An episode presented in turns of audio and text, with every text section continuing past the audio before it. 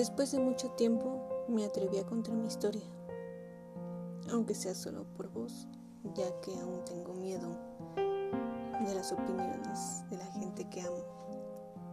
Pero quiero contarles a ustedes todo mi proceso. Cada episodio les contaré un pedacito de mi vida. Y ojalá esta historia los motive a ayudar a personas que lo necesitan.